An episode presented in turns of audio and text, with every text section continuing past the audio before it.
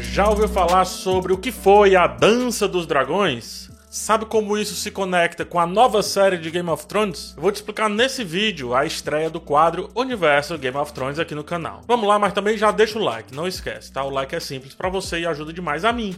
Demais mesmo. É muito caro para mim, muito caro. Já falei aqui que muito se especulou sobre qual série sucederia Game of Thrones e que talvez apenas Game of Thrones seria capaz de superar Game of Thrones. Pensando nisso, a HBO resolveu investir numa das muitas tramas que se passam em Westeros antes dos eventos envolvendo Daenerys, Jon Snow e a galera toda, produzindo então House of the Dragon, o nome da nova série. Inicia-se aqui o novo quadro do canal, o Universo Game of Thrones. Vídeos bem diretos e ilustrativos que vão além da série. Quer dizer, além das séries, né? E vão te ajudar a se conectar cada vez mais com esse amor que é o universo criado por George R. R. Martin. Um vídeo por semana, um assunto para te fazer ir além. E é isso. É importante lembrar que House of the Dragon se passa 169 anos antes do início de Game of Thrones lá, aquela série que a gente viu, tá? Ou seja, numa época anterior à rebelião do Robert, né? O Robert Baratheon.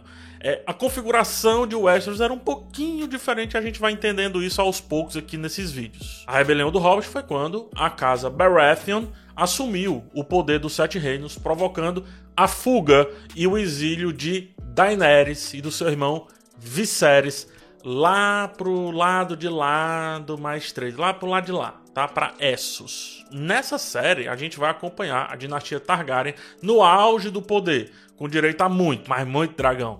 Lembrem-se que no início de Game of Thrones, os dragões estavam extintos. O que não é o caso aqui. Pelo contrário, é dragão aí, meu amigo. Como o título Casa do Dragão sugere, que é a tradução de House of the Dragon, eu sou um gênio. É ao redor dos antepassados de Daenerys que a história vai se desenrolar, particularmente um momento decisivo para toda a história de Westeros, a guerra civil travada entre dois irmãos Targaryen, justamente pelo Trono de Ferro, sempre ele, né? Sempre o diacho do Trono de Ferro, que inclusive já veio aqui pro Ceará, viu? Eu não fui, mas fizeram fila. Pois é, gente, sempre o diacho do Trono de Ferro. E essa briga dessa série, dessa vez, foi conhecida como a Dança dos Dragões. É agora que a gente entra, chapa.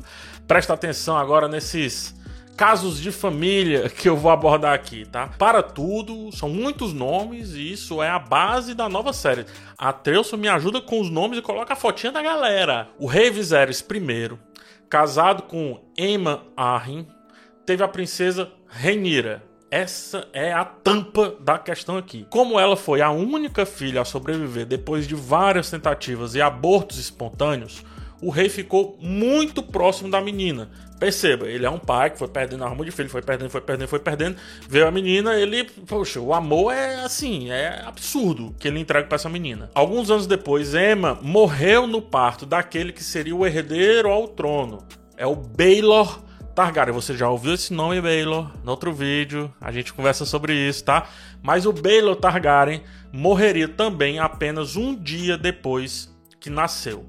Desolado, o rei Viserys I proclamou então a princesa Rainira como a sua sucessora de fato. É ela que ia sentar no trono de ferro. E vale lembrar que as regras de sucessão em Westeros não são muito claras. Vou repetir, tá? Porque é muito importante. Repetir fazendo tipo um resuminho, tá? Agora você anota na borracha para levar para prova. Viserys I tentou várias vezes ter filhos. Aí teve uma filha. Aí a esposa morreu. Aí o Bela morreu e o trono ficou para Rainira, a sua filha. Pronto. Anotou na borracha? Agora, tenha em mente que Trono de Ferro, mulher naquele universo e Game of Thrones são duas coisas que não se bicam. A primeira série foi sobre isso, quer queira, quer não. No ano seguinte, né, desses acontecimentos, o rei casou-se mais uma vez, agora com a Alicent Hightower. Foco nesse sobrenome, vai ter um vídeo sobre isso.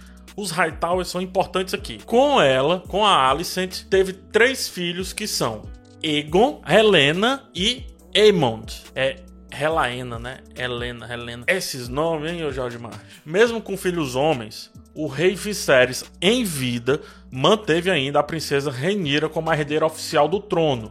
E aí o relacionamento dela com a madrasta azedou tudo, azedou completamente, porque é claro que a nova rainha queria que um de seus filhos assumisse o trono de ferro. E esse é o macro conflito aqui da série. O trono era para ser de uma mulher. mas tem uns machos querendo e a mãe desses machos estão junto com eles, entendeu? É isso, ponto, acabou, acabou, pronto. Encerrou HBO. O rei morreu 23 anos depois do segundo casamento, tá? Ou seja, os filhos já tinham crescido, né? E segundo a sua vontade, quem deveria assumir era a princesa Renira, como eu falei. Então, com 29 anos e também já casada com uma pessoa, que no caso é o Daemon, ou Daemon, é o Daemon. ela é casada com o tio, sim. Ela é casada com o próprio tio, mas vocês já sabem, isso é coisa de Targaryen. Acontece que a rainha viúva não aceitou esse rolê e como também ninguém gostava do Daemon, também com um nome desse, né? meio que esconderam a morte do rei enquanto faziam os preparativos para a coroação de Aegon, o filho mais velho do segundo casamento. Aí você pergunta, ué, mas não era para ser da Renira? Mas é isso, né? Intrigas nascem do caos. Quando Renira descobriu que o pai tinha morrido e já tinha até coroado seu meio-irmão, ela estava grávida e a notícia a deixou transtornada, o que fez ela entrar em trabalho de parto e o filho veio ao mundo natimorto. Agora, se vocês acham, se passa pela cabeça de vocês que a Daenerys de Game of Thrones queria vingança, vocês não fazem ideia como estava a cabeça da Rhaenyra. Esse paralelo é fundamental para conectar a galera de Game of Thrones com a galera da nova série House of the Dragon, fazendo relevante tanto a jornada da Dany, né, para você entender melhor a jornada da Dany, quanto aqui a jornada da Rhaenyra. Talvez a série vai entregar o que Game of Thrones deveria ter sido e nunca foi. Agora vamos entender o tabuleiro tabuleiro aqui é importantíssimo.